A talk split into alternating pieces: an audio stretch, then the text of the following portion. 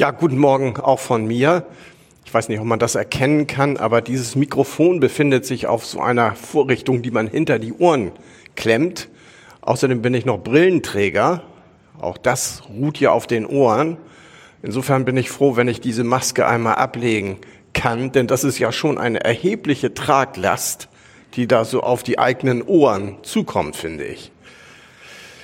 Ja, halt die Ohren steif ist ja so ein aufmunternder Zuruf, der gewinnt in diesen Zeiten eine besondere Bedeutung. Ja, ganz herzlich begrüße ich euch hier, also in unseren, wie ich finde, ganz großartigen neuen Gemeinderäumen und natürlich auch jeden, der jetzt zu Hause ist und uns oder diesen Gottesdienst besser gesagt über Bildschirm verfolgt. Ganz herzlich willkommen und guten Morgen euch allen.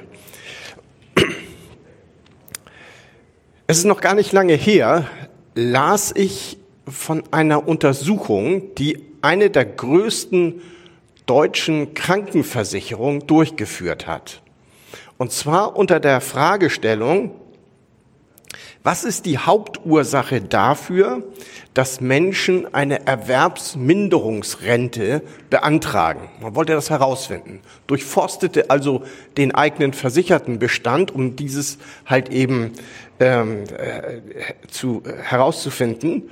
Und man höre und staune, man fand also heraus, dass Hauptursache für den Antrag auf Erwerbsminderungsrente psychische Erkrankungen sind, wie Depressionen, ausgebrannt sein oder neudeutsch Burnout, Erschöpfungszustände, chronische äh, Erschöpfungszustände, Traurigkeitsphasen, die keine besondere Ursache haben. All das, diese psychischen Erkrankungen führten also dazu, nach dieser Untersuchung, dass Menschen diese Rente beantragen mussten. Jetzt ist es natürlich so, wir Christen, wir haben ja auch nicht die Gewähr dafür, dass es in unserem Leben nicht auch wirklich ganz dunkle und auch ganz finstere Zeiten geben kann. Das ist uns nicht verheißen, dass dieses also nie vorkommen könnte. Was uns verheißen sind, ist, das sind diese drei, wie ich finde, entscheidenden und das Leben tragenden ähm, Dinge, die ich immer unter diesem Begriff die, die drei S-Wörter, S wie Siegfried, ähm, anführe und die ich auch immer wieder wiederhole, weil ich denke, es ist so wichtig, dass wir als Christen lernen, Auskunft zu geben, in kurzer, knappe, in kurzer und knapper Form Auskunft geben können darüber, was unsere Hoffnung ist und was uns beseelt. Nämlich das erste S, das Problem der Sinnlosigkeit meines Lebens. Das zweite S, meine Schuldbeladenheit. Das dritte S, die Sterblichkeit. Und diese drei S, die löst Jesus Christus sofort. Im Moment unserer Bekehrung und unserer Entscheidung für Jesus löst er diese drei Probleme sofort. Alles andere, das kann manchmal erdrückend schwer auch in unser Leben hineinkommen. Es gibt da so eine schöne Episode im Neuen Testament. Jesus besteigt zusammen mit seinem Jünger ein Boot, um von einem Ufer des Sees Genezareth auf das andere Ufer überzusetzen. Und dieser See Genezareth hat in seiner längsten Ausdehnung eine Strecke von zwölf Kilometer. Und äh, Jesus betritt das Boot und es dauert nicht lang, da geht er nach hinten und kauert sich dort zusammen und fällt in einen tiefen Schlaf. Es dauert dann wiederum nicht lange, da bricht ein Sturm los, die Jünger äh, geraten in Seenot, geraten in Panik, wecken Jesus auf und schließlich wird also alles auch gut. Aber trotzdem diese Episode, was lehrt sie uns? Also auf jeden Fall eines schon mal, nämlich, dass wenn Jesus an Bord ist, kann es trotzdem auch mal stürmisch werden. Viel schlimmer ist es, finde ich, wenn der Sturm losbricht und du guckst nach und Jesus ist nicht an Bord, weil du ihn vielleicht nie eingeladen hattest oder weil bei schönem Wetter du ihn gebeten hast, dein Boot zu verlassen.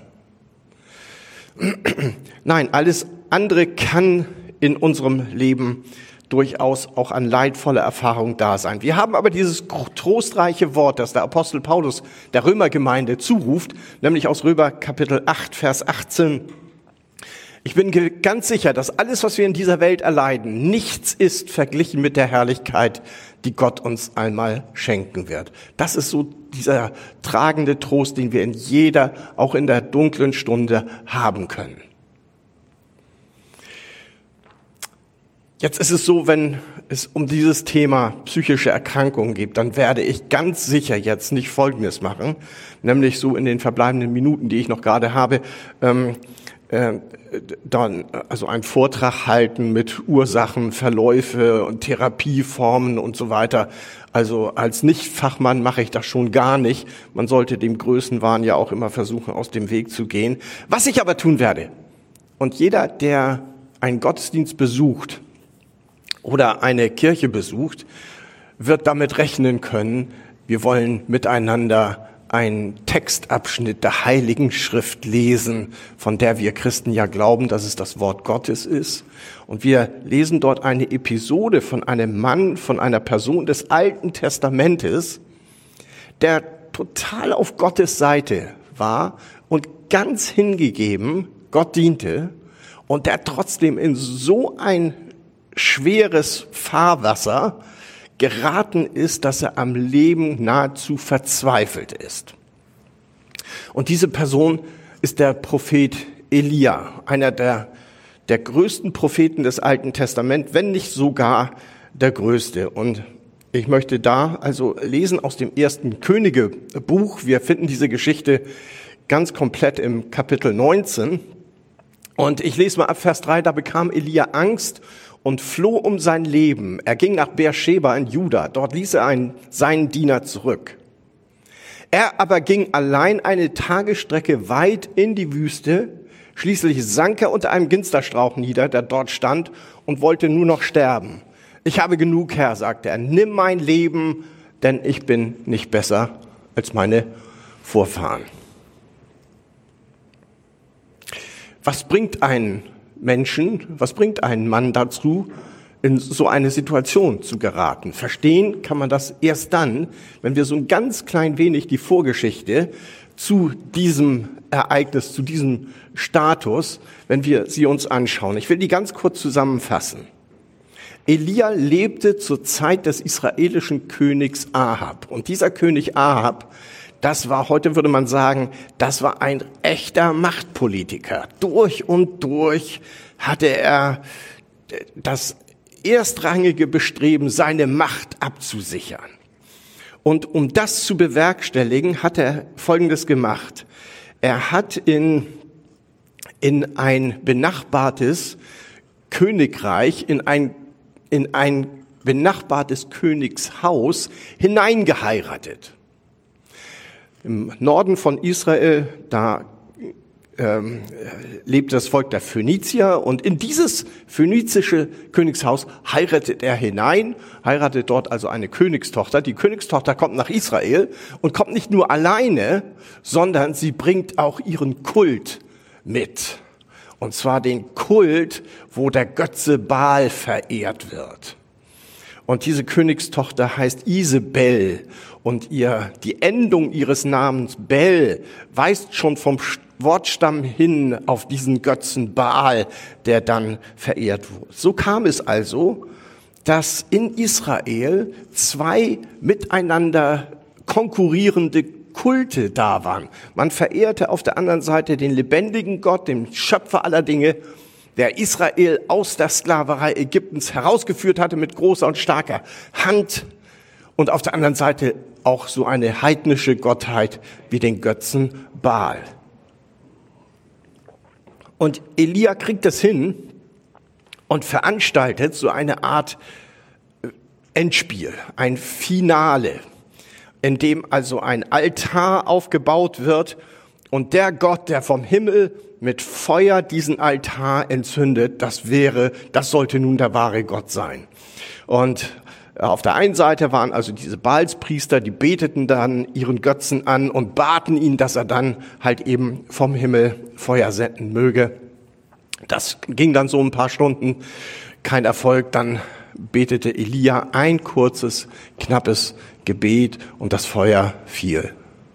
Und wie? Und in der Folge dieses Ereignisses, dieses finalen Ausgangs, da gab es eine regelrechte Erneuerungs- und Erweckungsbewegung im gesamten Volk Israel. Man weiß nicht, wie lange das angedauert hat, aber es war wirklich eine Woge der Euphorie, auf der Elia getragen worden sein musste. Es war ja der größte Erfolg seines bisher, seiner bisherigen beruflichen Laufbahn. Wenn er zuvor eher so in Einzelepisoden Einfluss für Gott ausgeübt hat. Er half hier einer Familie oder dort einer armen Witwe. Dann war dieses hier ein Ereignis von landesweiter äh, Bedeutung und der Gipfel seines bisherigen Wirkens. Und die Königstochter Isabel hört von diesem Ereignis also nicht nur von dem Erfolg für den lebendigen Gott, sondern natürlich auch für diesen, ja, fast schon Vernichtungsschlag für den Götzen, den sie verehrte. Sie hört davon und übersendet Elia eine Todesdrohung. Und in dem Moment, als diese Todesdrohung kam, lesen wir dann im ersten Könige 19, war das seine Reaktion. Er floh, hatte Angst um sein Leben und sagte, Gott, ich kann nicht mehr, ich will nicht mehr, ich mag nicht mehr. Jetzt könnte man überlegen und sagen, ja, ist ja kein Wunder. Warum knickt ein Mensch so ein unter dem dieser Bedrohung des eigenen Lebens ist das doch nur verständlich. Und genau das glaube ich nicht so ohne weiteres, weil Elia hatte geradezu schon eine Art Routine darin, bedroht zu werden mit dem Leben. Das war übrigens für alttestamentliche Propheten auch nichts Besonderes, halt eben zu wissen, wenn es hart auf hart geht, muss ich für das, was ich sage, mit meinem Leben einstehen. Ich bin Prophet, das heißt, ich bin ein Bote Gottes und das, was ich sage, sage ich in seinem Namen. Und das kann äh, gefährlich sein. Und ich muss bereit sein, für das, was ich sage, notfalls dann auch auf Schafott zu gehen.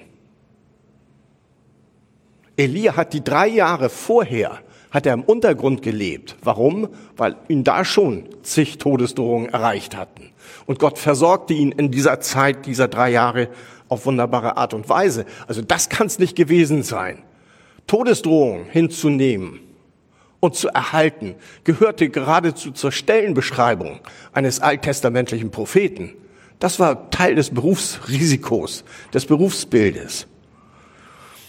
Und trotzdem hängt es auch irgendwie damit zusammen. Und ich erkläre es mir so und möchte dazu ein Beispiel nehmen, ähm, dass wir, um, um es ein wenig plastischer zu machen. Nehmen wir an, jemand, der jongliert, der hat ein Leistungsniveau von, sagen wir mal, vier Bällen, die er zeitgleich in der Luft halten kann. Das ist das, was er schafft. Wirfst du ihm jetzt den fünften Ball zu, fallen alle zu Boden.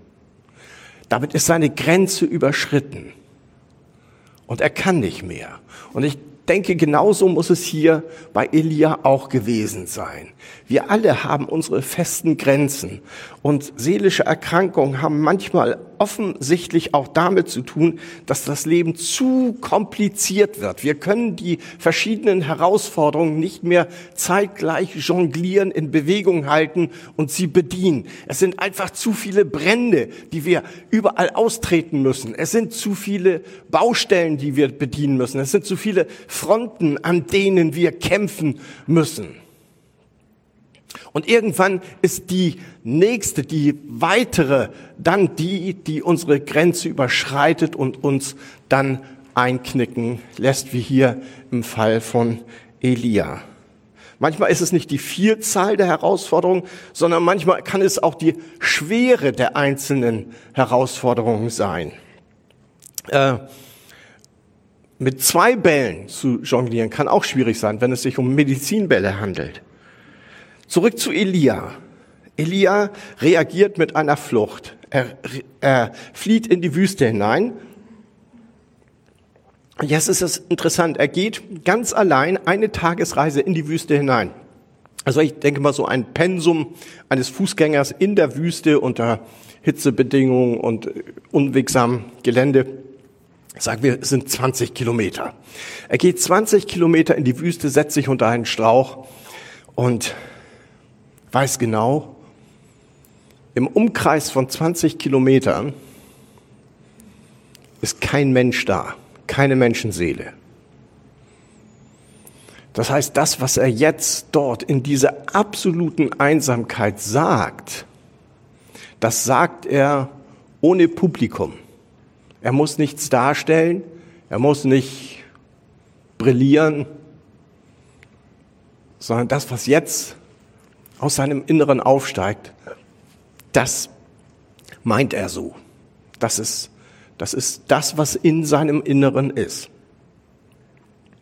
Es muss nicht gut sein, es muss nicht anständig sein, aber es ist auf jeden Fall echt. Und in dieser Situation sagt er was?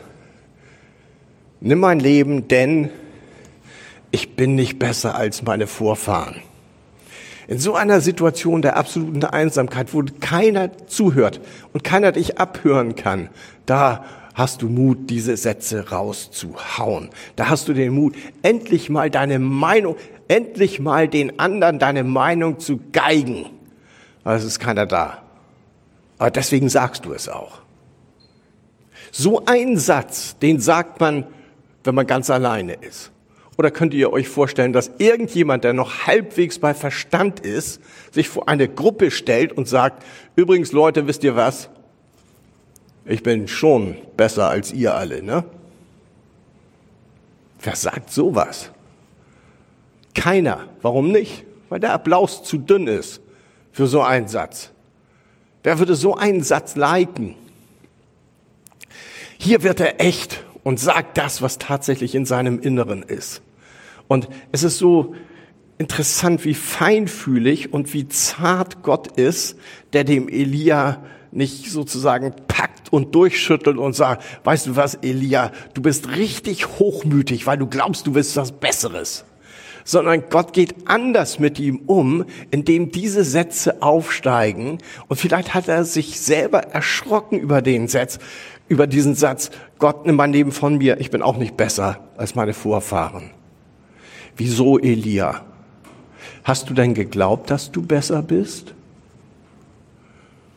Und auf diese Gegenfrage hätte er vielleicht reagiert, nach kurzem Überlegen, ähm, ja, eigentlich habe ich das schon gedacht, dass ich besser bin.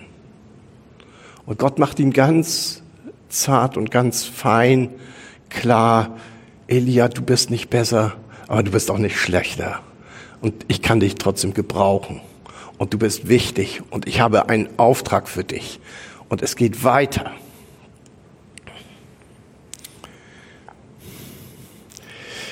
Gott führt ihn also in eine Situation hinein, wo er die Unwahrheit, ich bin besser, wo er die Unwahrheit erkennt und Gott sie ganz feinfühlig ersetzt mit Wahrheit tauscht die Lüge gegen die Wahrheit aus. Das ist immer ganz gut, wenn wir uns von unwahren Lebenskonzepten oder Haltung oder Meinung, wenn wir uns trennen können. Das ist eigentlich das Tagesgeschäft eines Christen. Die Bibel nennt das auch Buße tun, umdenken, umsinnen, neu denken, Austausch von, von Unwahrheit gegen die Wahrheit. Und damit beginnt Gott. Das ist der erste Schritt bei der Behandlung eines Menschen wie Elia, der in so eine tiefe Dunkelheit hineingekommen ist. Und es gibt viele Unwahrheiten, die unser Leben bestimmen können. Eine ist ganz ähnlich wie die von Elia. Elia dachte, ich bin besser. Es gibt auch die andere Haltung, dass man sagt, es gibt die Minderwertigkeitshaltung, wo man sagt, ich bin sowieso schlechter. Ist genauso falsch. Es gibt diese Haltung, die, die damit beginnen, dass man sagt, wenn ich nicht diesen oder jenen Wunsch erfüllt bekomme, dann ist mein Leben nichts wert. Eine herrliche Unwahrheit. Ersetze sie durch Wahrheit. Glaube nicht, dass wenn der ein oder andere Wunsch in deinem Leben sich nicht realisiert, dass dann mit deinem Leben nichts weiter anzufangen wäre. Eine andere Form von Unwahrheit ist äh, diese Haltung, ich muss raus. Ich muss raus aus dieser Arbeit, ich muss raus aus dieser Ausbildung, ich muss raus aus dieser Ehe, ich muss raus aus dieser Familie, aus dieser Firma. Aber man nimmt sich immer selber mit. Sondern Gott kann dich auch da gebrauchen, wo er dich hingestellt hat und wo die Situation vielleicht nicht so vorteilhaft ist. Oder die äh, letzte Form, die ich ansprechen will. Es gibt tausende, unzählige Formen von Unwahrheit, die unser Leben dominieren wollen und steuern wollen. Aber eine weitere Form ist diese vergleichende Unwahrheit, dass man sagt, andere sind schöner, sie sind stärker, sie sind schlauer, sie sind schlanker, sie sind irgendwas anderes. Und darunter falle ich ab. Eine Unterform von diesen Minderwertigkeitsgefühlen. Ersetze einfach die Unwahrheit durch Wahrheit. Das ist der erste Schritt, den Gott hier mit Elia geht, um ihn zu kurieren, um ihn zu heilen von dieser seelischen Erkrankung, unter der er dort gelitten hat, zu sagen, Herr, nimm mein Leben von mir, ich bin nicht besser als meine Altvorderen. Das ist das, was Gott in unserem Leben erreichen möchte, die Wahrheit zu erkennen. Jesus sagt im Neuen Testament einmal, ihr werdet die Wahrheit erkennen und die Wahrheit wird euch frei machen. Das ist das, was Gott erreichen möchte in unserem Leben. Und tausend Jahre später greift einer der Autoren des Neuen Testamentes nämlich Jakobus, der greift diesen Gedanken auf oder dieses Ereignis im Alten Testament auf. Und wir lesen davon im Jakobus Kapitel 5, Verse 17 und 18. Elia war ein Mensch wie wir. Nicht besser, nicht schlechter. Ein Mensch wie wir, wie du und ich. So war Elia. Und dann, wir kommen ja gerade hier aus einer Zeit, wo wir das Motto hatten, zuerst beten. Und dann greift Jakobus hier auf und äh, macht es an einem Beispiel fest. Elia betet und es fällt kein Regen drei Jahre lang. Dann betet er wieder und der Regen kommt. Und das Gebet eines Gerechten vermag ganz viel, wenn es ernsthaft ist. Elia hat so gebetet und wir können so beten. Wir sind nicht besser, nicht schlechter. Das ist bei Gott nicht das entscheidende Kriterium. So beginnt Gott. Deswegen muss diese Predigt ja auch so etwas Episodenhaftes bleiben, weil Gott natürlich mit Elia noch weitergeht. Aber das ist so der erste Punkt im Grunde genommen, halt eben die Wahrheit äh, wieder in den Vordergrund zu rücken und das Leben an der Wahrheit zu orientieren. Das ist auch der Grund dafür, warum Christen so fleißig und so eifrig in der Bibel lesen, weil die Bibel ist die offenbarte Wahrheit Gottes. Und nur wenn wir sie lesen, nur dann haben wir überhaupt die Chance, die Wahrheit zu erkennen und kann die Wahrheit in unser Leben hineinfallen und dort also gute Wirkung ausrichten. Immer dann, wenn wir die Lüge als Lebenskonzept haben, dann ist in der Folge auch, können schlimme Entwicklungen eintreten. Aber wenn die Wahrheit da ist, dann kann Gott in unserem Leben weitermachen. Und dann kann er in unserem Leben und durch unser Leben seine Ziele verwirklichen. Mein Anliegen heute Morgen ist ein zweifaches. Das erste ist, erkenne die Wahrheit in Person. Die Wahrheit in Jesus Christus ist die Wahrheit in Person. Und deswegen ist es so wichtig, wenn du Jesus noch nicht kennst, dann kannst du jetzt zu ihm beten, kannst du jetzt zu ihm reden, ganz normal, wie du mit einem Menschen sprichst. Und oute dich ihm gegenüber als Sünder, als jemand, der Schuld auf sich geladen hat. Und bitte ihn, dir zu vergeben. Und er wird die Sünde und die Schuld deines Lebens sofort vergeben, wird dein Leben erneuern. Er macht dich zu einem Kind Gottes. Er schenkt dir ewiges Leben.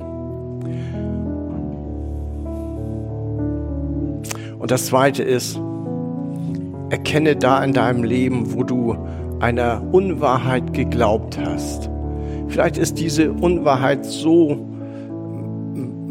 manifest und so massiv in deinem Leben, weil es eine schon seit Jahrzehnten gepflegte eigene Meinung ist, die unverrückbar da ist und an der du nicht rütteln äh, magst. Und prüfe sie anhand dessen, was Gott sagt, was seine Wahrheit ist. Oder die Unwahrheiten, die uns erreichen über den Zeitgeist und man sich manchmal schüttelt und sagt, ähm, im Grunde genommen kann man doch nicht allen Ernstes gegen den Zeitgeist anleben. Doch man kann, wenn man sich orientiert am Wort Gottes. Und wo immer dort Unwahrheit in deinem Leben ist, was ich jetzt vielleicht gar nicht beispielhaft aufgeführt habe, da kannst du sie austauschen gegen die Wahrheit. Und das ist mein Anliegen, dass du diese Wahrheit erkennst, die Lüge erkennst, aber dann auch die Wahrheit. Es hilft noch nicht allein, die Unwahrheit zu erkennen, sondern man muss sie ersetzen können durch ein neues Konzept, durch eine neue Richtung und durch eine neue Lebensrichtung. Und das ist der erste Schritt, wie wir gesunden können. Im Beispiel von Elia war es so. Es muss nicht ganz genau so in deinem Leben eintreten, sondern diese alttestamentlichen Geschichten, sie sind dazu da, einen Rahmen zu geben.